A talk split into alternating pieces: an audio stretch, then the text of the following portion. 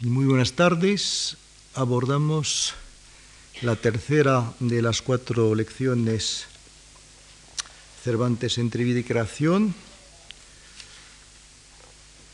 la teatralización cervantina del judío para tratar de examinar desde la perspectiva de la creación literaria, yo no voy a decir el tema de la raza de Cervantes, sino la visión que eh, pudo tener y ofrecer a Cervantes del judío.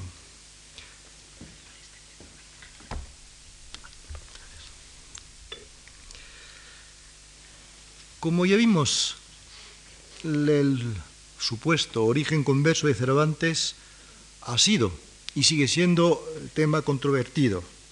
En cambio, la visión que nos ofrece Cervantes del judío en su obra no ha desencadenado polémicas tan apasionadas, puesto que en comparación con la presencia multiforme y recurrente del Islam, tanto turco como moro y morisco, el mundo judío ocupa en dicha obra un lugar mucho más modesto. Los judíos cervantinos, en el sentido estricto de la palabra, o sea, a exclusión de los conversos, se nos aparecen ubicados en un ambiente extrapeninsular y exótico, el de Argel y de Constantinopla. Además, no solo asoman en textos periféricos con respecto a las novelas ejemplares y al Quijote, sino que en las dos comedias que los acogen, que son Los baños de Argel y La Gran Sultana, quedan encasillados en secuencias de carácter episódico. No obstante, el valor y significado de estas secuencias ha dado lugar a interpretaciones contradictorias y más especialmente aquellas que pertenecen a la primera de estas dos piezas, los baños de Argel, tanto por su mayor amplitud con respecto a la Gran Sultana, como por la visión más bien ambigua que nos ofrecen del judío argelino. Para apreciar más exactamente esta ambigüedad y tratar de medir su alcance, nos vamos a centrar pues en el caso más significativo de los baños. Observación previa que importa hacer de entrada en las cuatro secuencias de los baños de Argel, en las que interviene un judío, no es este el que anima la acción, sino su antagonista, la figura de risa de la comedia, el sacristán Tristán. Este, que resulta ser uno de los cautivos del baño, se burla en dos ocasiones, en la jornada segunda, de su víctima. Primero, después de reírse de su aspecto, trata de obligarle a llevar a casa de su amo el barril con el cual venía cargado y la negativa del judío, que no quiere contravenir a la ley del sábado, desencadena la ira y las amenazas del sacristán, hasta el momento en que, a petición de un anciano cautivo también, que ha presenciado el incidente, consiente renunciar a su intento. Vamos a leer rápidamente esta secuencia, si quieren, para completar las cosas. No es este judío, sacristán, su copete lo muestra, sus infames chinelas, su rostro de mezquine y de pobrete. Trae el turco en la corona una guedeja sola de peinados cabellos, y el judío los trae sobre la frente, el francés tras la oreja, y el español, mila que es arrendajo de todos, le trae, válame Dios, en todo el cuerpo. Hola, judío, escucha, que me quieres, cristiano, que este barril te cargues y le lleves en casa de mi amo, judío es sábado y no puedo hacer alguna cosa que sea de trabajo. No hay que pensar que lleve, aunque me mates. Deja, venga mañana, que aunque domingo sea, te llevaré doscientos. Mañana huelgo yo, perro judío, cargaos y no riñamos. Judío, aunque me mates, digo que no quiero llevarlo. Bellos perro, que os arranque el hígado. Ay, ay, mísero y triste, por el Dios bendito, que si hoy no fuera sábado que lo llevara. Buen cristiano, basta. Viejo, a compasión me mueve. Oh gente afeminada, infame y para poco, por esta vez te ruego que le dejes. Sacristán, por ti le dejo.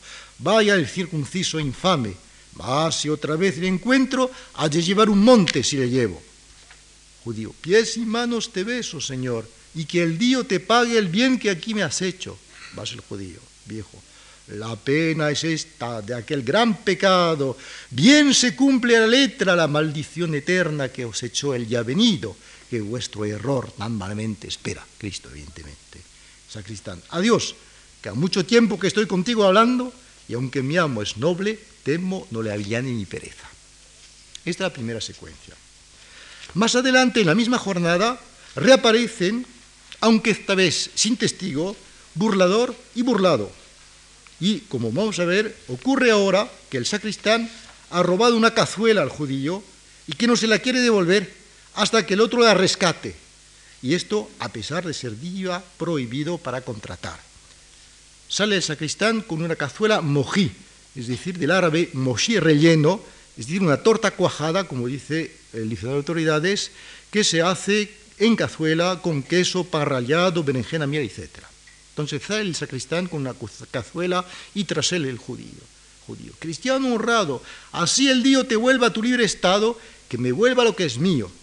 No quiero judío honrado, no quiero honrado judío.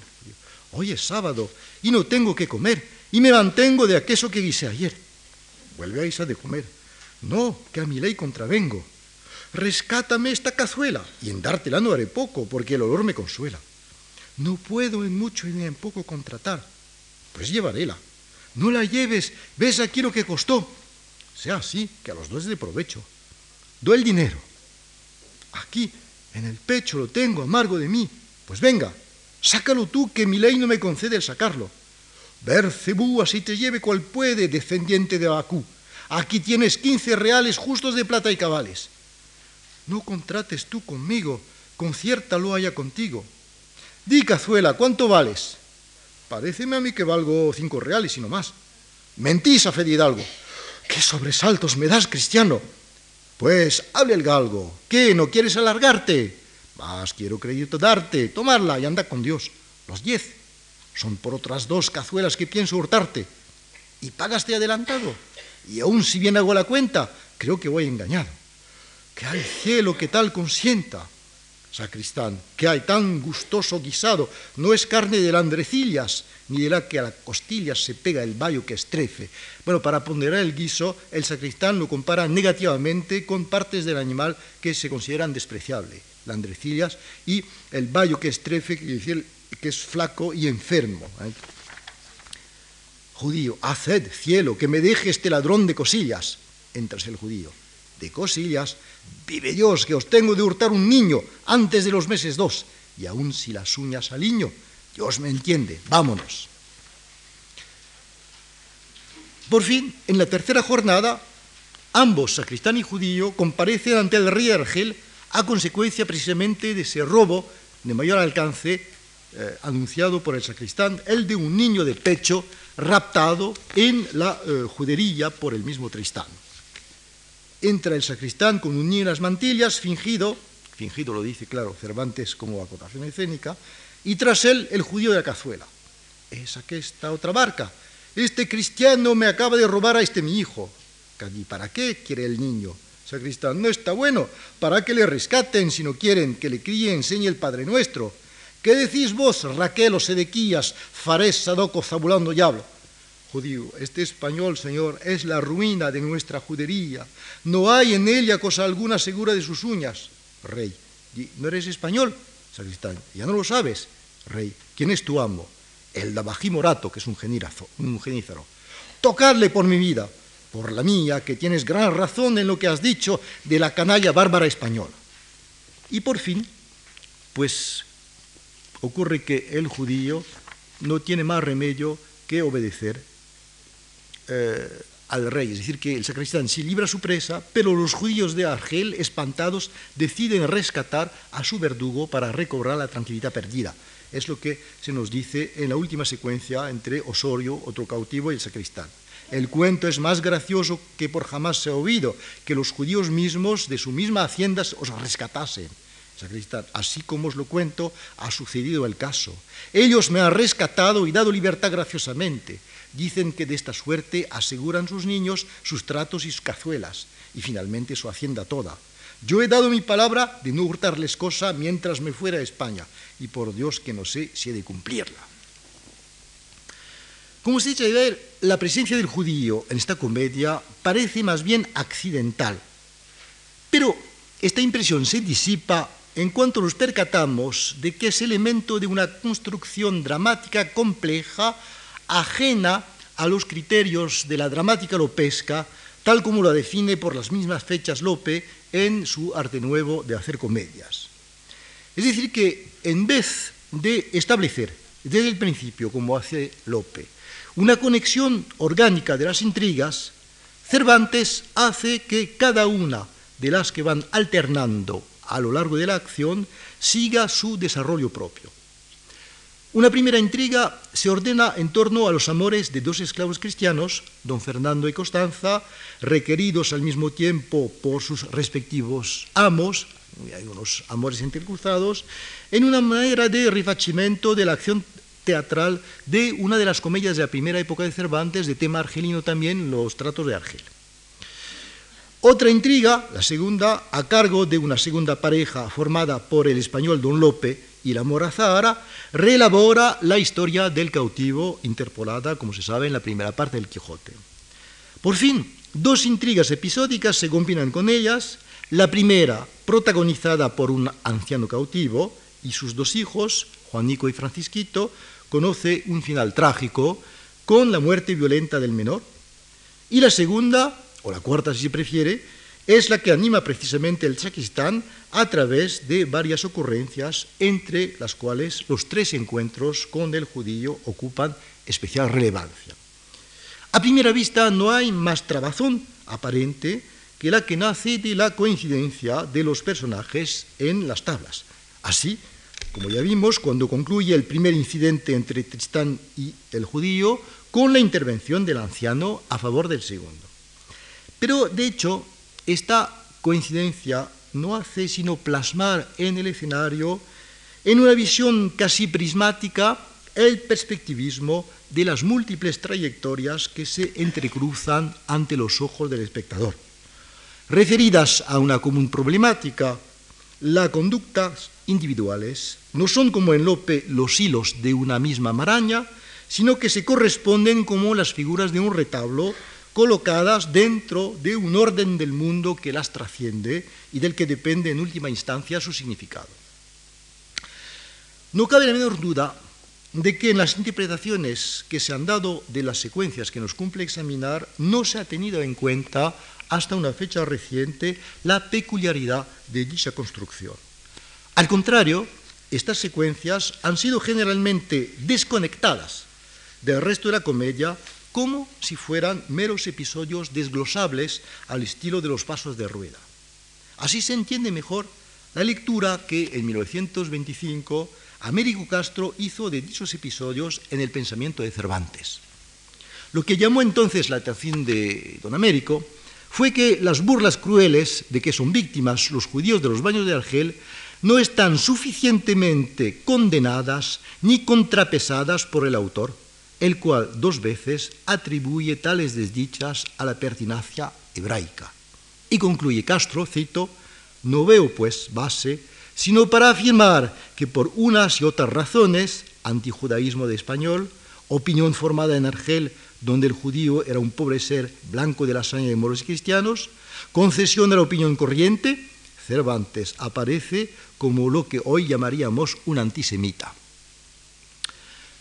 Con respecto a esta primera conclusión, el nuevo examen de estas burlas, iniciado 40 años después por el mismo Castro, en su Cervantes y los casticismos españoles, revela un cambio radical de perspectiva.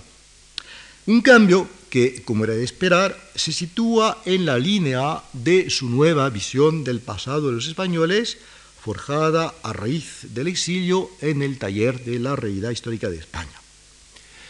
En vez de imponer, como antes, una lectura anacrónica y entorpecedora, como dice el propio Castro, de su primera lectura, puesto que orientada por un antisemitismo retrospectivo, don Américo prefiere resaltar esta vez la manera como se nos ofrece aquí la expresión multidimensional de una difícil convivencia contemplada por el espectador desde distintos puntos de vista. O sea que frente al antijudaísmo vulgar encarnado por el sacristán, por Tristán, el judío de los baños, observa Castro, no se limita a manifestar su dolor por la violencia que se le hace. Su fidelidad a sus ritos le lleva a resistir hasta no poder más a su verdugo. Más aún, la constancia con que reivindica su fe al no querer romper la ley del sábado contrasta con la anchura de conciencia de la que ha hecho gala momentos antes el sacristán. Efectivamente, Tristán acaba de confesar al anciano cautivo que si bien en la fe es de bronce, no deja escapar la menor oportunidad de amenizar su esclavitud. Además, subraya Castro, cuando la tensión entre burlador y burlado llega a ser difícilmente tolerable, la oportuna intervención del anciano, movido a compasión, hace que el sacristán desista de su empresa. Así pues, concluye Castro, en tanto que la descalificación del sacristán impide al espectador identificarse con él, la petición de un cristiano ejemplar, como viene a serlo el padre de Juanico y Francisquito, sella el triunfo de la tolerancia. Esta tolerancia, claro está, debe situarse dentro de los inevitables límites impuestos por el acatamiento al dogma. Origina, en efecto, una solución vacillélmica según la cual el mismo cautivo que hace a su modo de amigable componedor no deja de explicar que todo ello se debe al gran pecado cometido por el pueblo de Israel. Se comprueba de esta forma la prudencia de un Cervantes que al decir de Castro supo muy bien para quiénes y dónde escribía y por consiguiente no quiso incurrir en ingenuidades quijotescas. Del cotejo de estas dos interpretaciones se infiere pues la drástica revisión operada por Castro. Y esto no sólo al sustituir una lectura un tanto somera por otra más matizada y sutil, más atenta también al perspectivismo cervantino, sino al tener en cuenta las connotaciones de un diálogo que plasma en las tablas el enfrentamiento de dos razas y dos culturas. Ahora bien, esta misma plasmación, o para mejor decirlo, esta teatralización en el pleno sentido de la palabra, es algo que don Américo parece soslayar en uno y otro caso precisamente al desconectar estas secuencias del contexto de la obra para enfocar el encuentro del judío y del cristiano desde un supuesto predominantemente ideológico, sea el pensamiento de Cervantes, tal como lo entendía Castro en 1925, sea la vivencia personal del escritor, reivindicada por el Castro de 1966, en una España conflictiva nacida del triunfo de la casta mayoritaria. Pues bien, en esta reacción, ¿eh? con esta aproximación inevitablemente reductora, la configuración de estas tres secuencias necesita, creo yo, examinarse dentro de su genuino contexto. Y por otro lado, su concatenación no puede entenderse si no la referimos a un código estético teatral específico ajeno, como ya vimos, a los criterios de la fórmula lopesca. Dentro del complejo sistema de correspondencias elaborado por la dramática cervantina, especial interés ofrece la trayectoria completa de Tristán, su cobardía primero, al abrirse la acción de la comedia con la secuencia liminar del saqueo por los piratas argelinos de un pueblo costero cuyos vecinos pierden su libertad, y entre ellos, entre otros, el sacristán. Luego, sus desplantes, al comparecer por primera vez en el puerto ante el rey de Argel, tras desembarcar de la galera del Arraiz Morato, del pirata que lo ha eh, hecho prisionero. Sus deslices, confesados al padre de Juanico y Francisquito, sus improperios contra los morillos, cuando estos se burlan de él, recordándole con sorna la muerte recién ocurrida del que hubiera podido ser su libertador, don Juan de Austria, el manastro de Felipe II. Así pues, Tristán se aplica a encarnar en el escenario un concepto acomodaticio del cautiverio que es precisamente el que denuncia y condena su venerable compañero.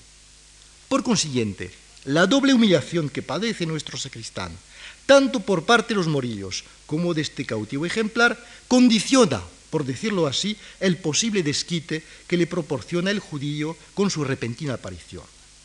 La violencia que el sacristán ejerce contra él hace juego con la cobardía que manifestó hasta entonces, pero luego la intervención del anciano a favor de su víctima limita el alcance de la burla y hace que en la segunda secuencia la persecución que padece el judío cobre nuevo cariz. Ya no pretende Tristán, como ya vimos, cargarlo con el barril que tenía que llevar a casa de su amo, sino comerse la cazuela mojí preparada por él y evidenciando así su proverbial glotonería. Y por fin, el rapto de un niño de pecho, aunque frustrado por la justicia del rey de Argel, es el recurso que facilita el rescate del sacristán, permitiéndole reunirse con los enamorados a la hora de la evasión. Así es como el dulce fin del cuento de amor, que es la intriga principal de la comedia, acaba por coincidir con el desenlace feliz de la pieza. ¿Cómo referir entonces esta estilización de la pareja formada por judío y sacristán al propio sentir de Cervantes? ¿Cómo conectarla con un concepto previo del judío que vendría a determinarla dentro de una genuina visión del mundo? En este particular estriba, sin duda alguna, la mayor dificultad. El Castro de 1925, como ya vimos, llamaba antisemita al autor del Quijote. Cuarenta años después, no duda en retratarse a raíz de su deseo de promover no sólo una nueva lectura de los episodios, sino una nueva hipótesis biográfica, la del origen converso de Cervantes. Así todo, donde permanece Castro a su método interpretativo es en su voluntad de deducir de los textos la intención del autor. En primer lugar, al afirmar que Cervantes no fue antisemita, tras haber dicho lo contrario en otra época, pero más aún al deducir sus móviles del contraste de actitudes que vienen a encarnar en estas secuencias Tristán y su víctima. Cervantes, afirma Castro, pone al desvelo la intimidad de sus personajes, haciendo resaltar en modo bien claro el tesón en mantener cada uno su propia fe. Por lo tanto, aun cuando resulte imposible apreciar hasta qué punto juzgaba merecidas las diatribas contra los hebreos, no deja de ser muy claro, según don Américo, que el autor del Quijote personificó en el sacristán modos de sentir ingratos para él. A la inversa, no quiso despojar de sus derechos al judío de los baños, sino que cuidó de mostrar su capacidad de resistencia. Y Castro concluye con esta frase característica de su modo de acercarse al tema, Cervantes practica en su obra el cristianismo ¿Quién sabe si en el interior de su alma no pensaría que sería muy justo y muy cristiano dejar a cada uno su fe? Es precisamente este salto el que no podemos dar. No es que la pregunta que plantea aquí Castro no pueda recibir en sí una respuesta afirmativa, sino que es imposible inferirla de dichos episodios y más concretamente de las burlas del sacristán. En otras palabras, la supuesta tolerancia de Cervantes su presunta preferencia por una pacífica convivencia de las distintas razas en la España de su tiempo no puede, en nuestra opinión, convertirse en clave interpretativa de estas secuencias. Y esto por varias razones. En primer lugar, nada nos permite calar, como pretende hacerlo Castro, en la intimidad del escritor. Además, estas peripecias no transcurren en España, sino en Argel, y esto a pesar de que la comedia se destinara a los corrales madrileños. Por lo tanto, y aun cuando apunten a varios niveles de lectura, las burlas que padece el judío no hacen sino estilizar en un registro deliberadamente cómico la condición habitual de los hebreos en la ciudad, tal como la describe en un texto a menudo citado el padre Diego de Aedo, posible autor, como ya vimos, de la topografía e historia general de Argel. Y cito, son tan abejados de todos los turcos, moros y cristianos que es cosa increíble, porque si acaso un cristiano encuentra a un judío por la calle, le dará mil pescozones, y si el judío va a dar al cristiano y le ve algún moro o turco, luego favorece al cristiano, aunque sea un vil esclavo, y le dan voces que mate al perro judío.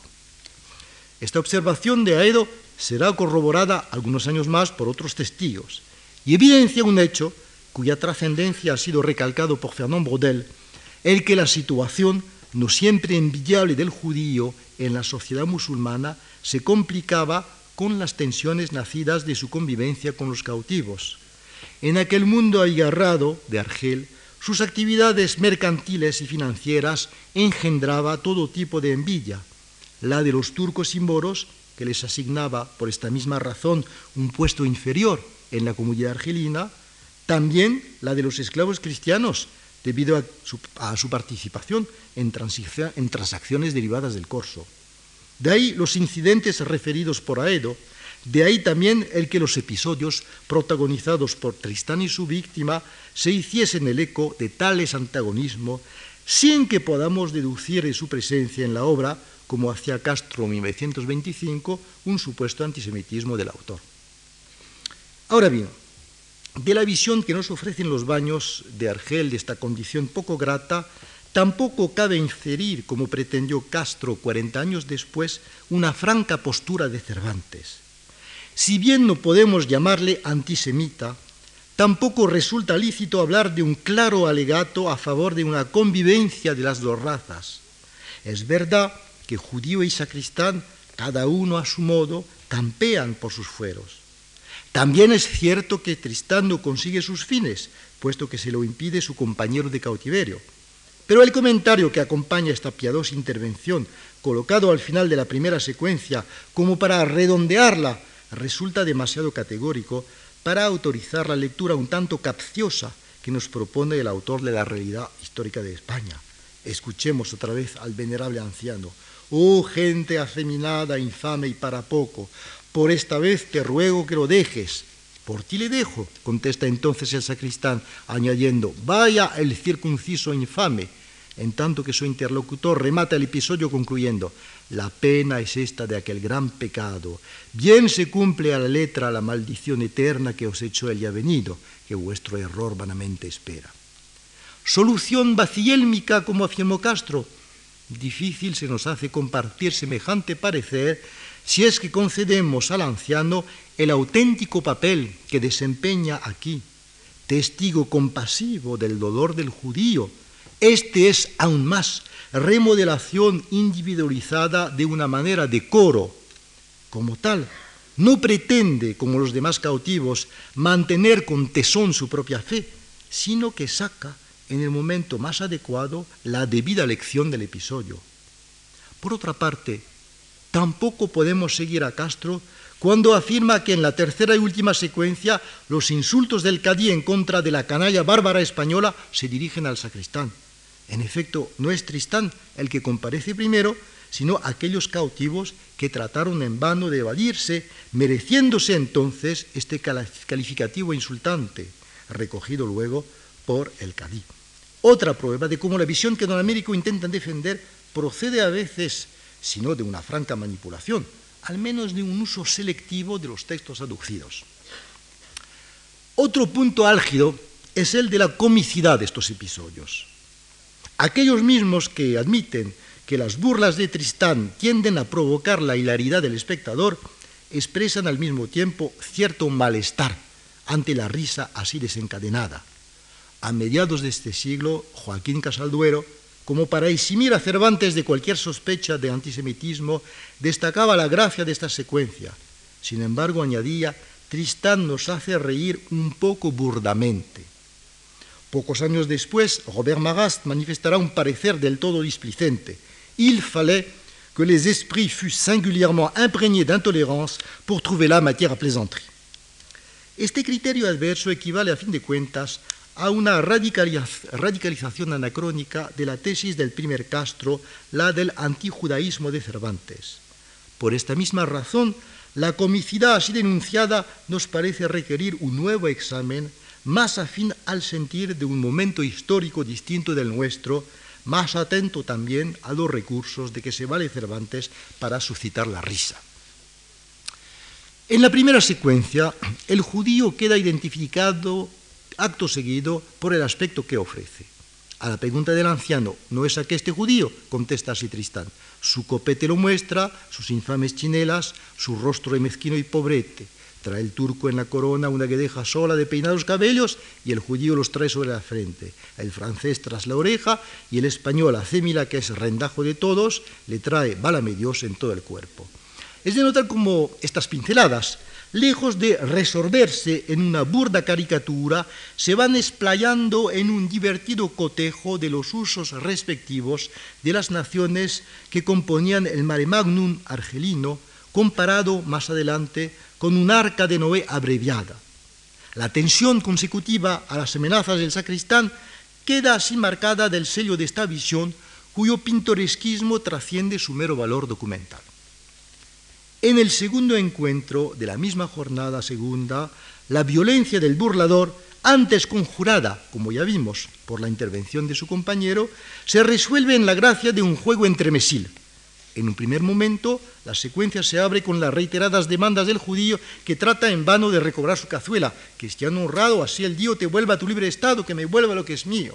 Esta petición suscita una irónica respuesta del burlador con un marcado ritmo de estribillo. No quiero judío honrado, no quiero honrado judío. En la segunda fase, el tesón con el cual el burlado, por ser sábado, se niega a determinar el valor del robo que necesita rescatar, origina un divertido diálogo del sacristán con la misma cazuela, en el que, como era de esperar, preguntas y respuestas corren a cargo del mismo locutor. Di, cazuela, ¿cuánto vales? Pareceme a mí que valgo cinco reales y no más. Mentís a pedir algo.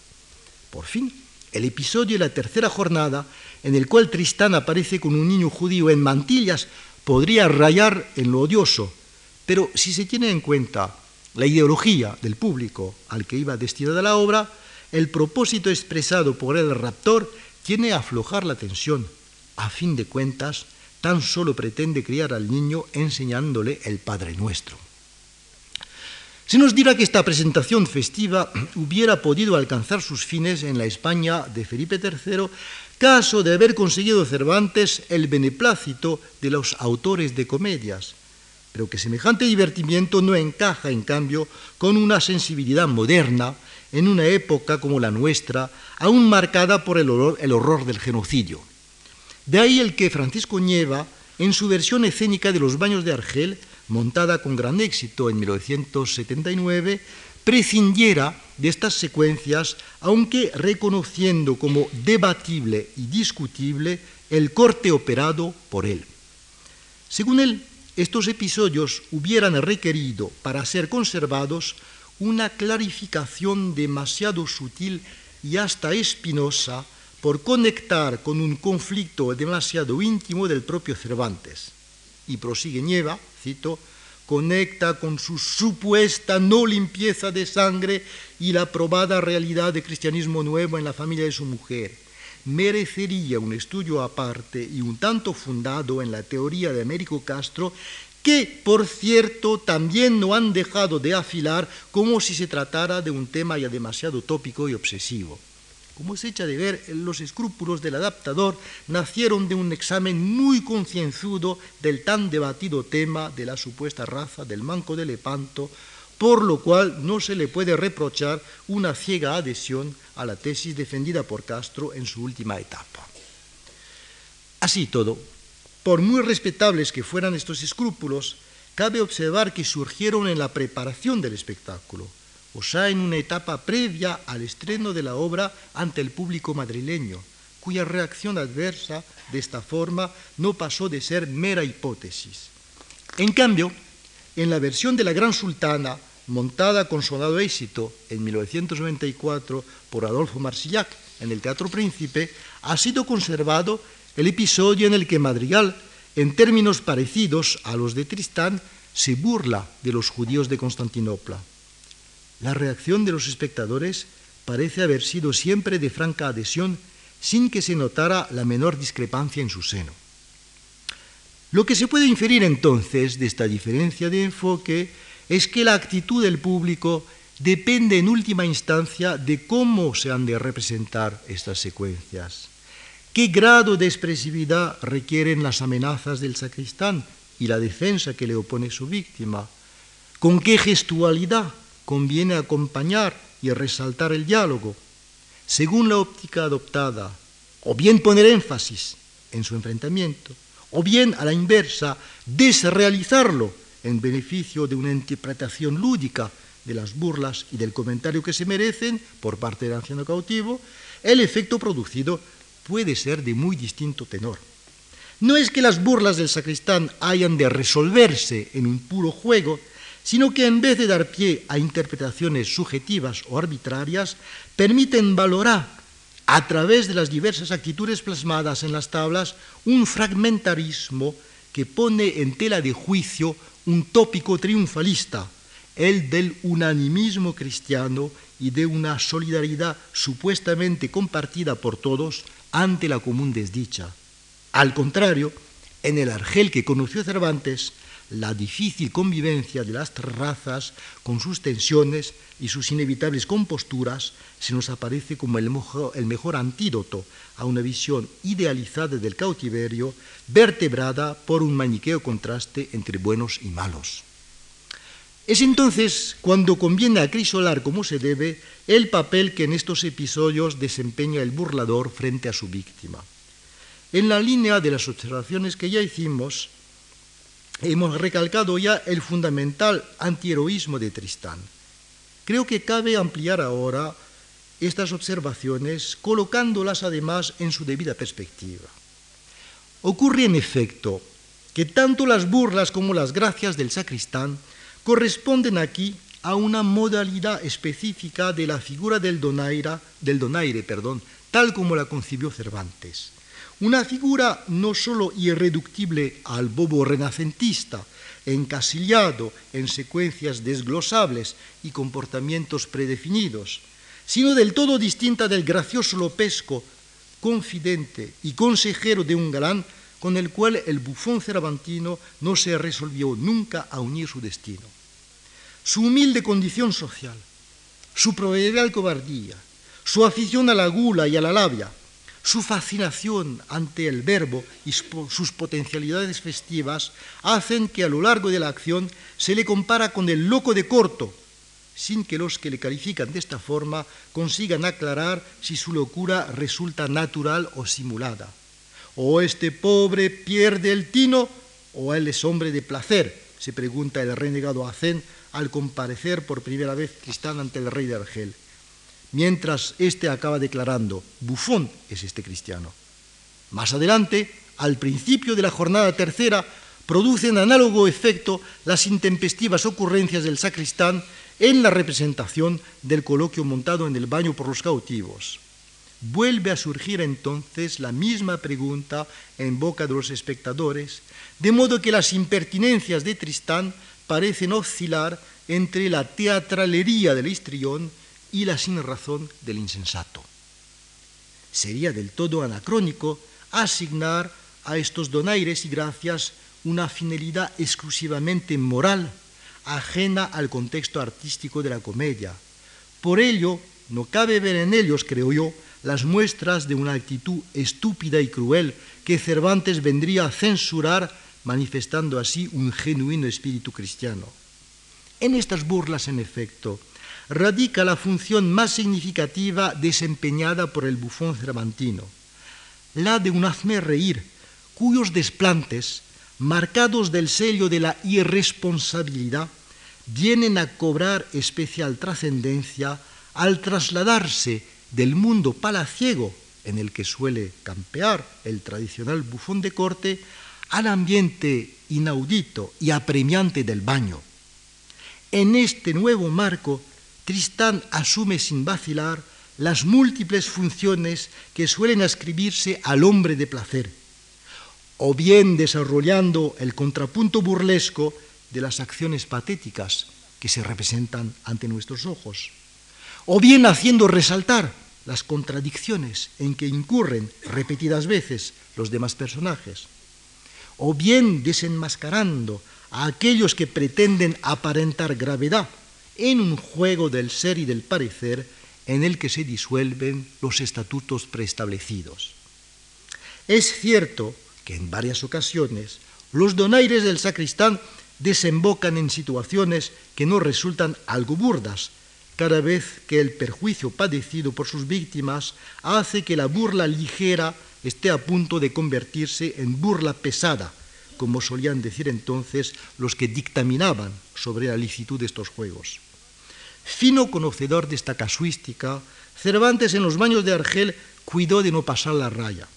Al fin y al cabo, la suerte reservada por Tristán a los judíos resulta más bien benigna en comparación con el destino de aquellos cristianos que, como el niño Francisquito, acaban martirizados por sus verdugos. Pero, más allá de estas inevitables precauciones, las burlas imaginadas por el sacristán revisten especial interés si se cotejan con las gracias del loco de corte, figura institucional ligada a un mundo homogéneo por el ritualismo de sus ocurrencias. Son en efecto las salidas, a veces arriesgadas, de un bufón in partibus infidelium, que pone así en tela de juicio no tanto el mundo al que, al que pertenece, sino un mundo del que se va de a su modo por la magia del verbo y el poder de la risa. En este sentido, Tristán nunca se confunde con el chocarrero de oficio, sino que detrás de la máscara del clérigo de ínfima ralea llega a encarnar una ejemplaridad ajena a cualquier dogmatismo, dentro del fraccionamiento de los destinos que se entrecruzan en el escenario. Manera, entre muchas, de remozar el mito bufonesco, no con miras a una de las posturas que don Américo intentó asignar a Cervantes, sino como muestra cabal de un arte ajeno a la normalidad lopesca. Así es como, en aquel entronque de razas y destinos, el Argel cervantino, a cuatro siglos de distancia, se nos aparece como el espejo cóncavo en el cual podía haberse contemplado la España del tercer Felipe, solo que no se lo permitió el poderoso gremio de los pañaguados autores de la villa y corte, obligándole a dar a la imprenta, un año antes de su muerte, sus ocho comedias y ocho entremeses nunca representados. Muchas gracias.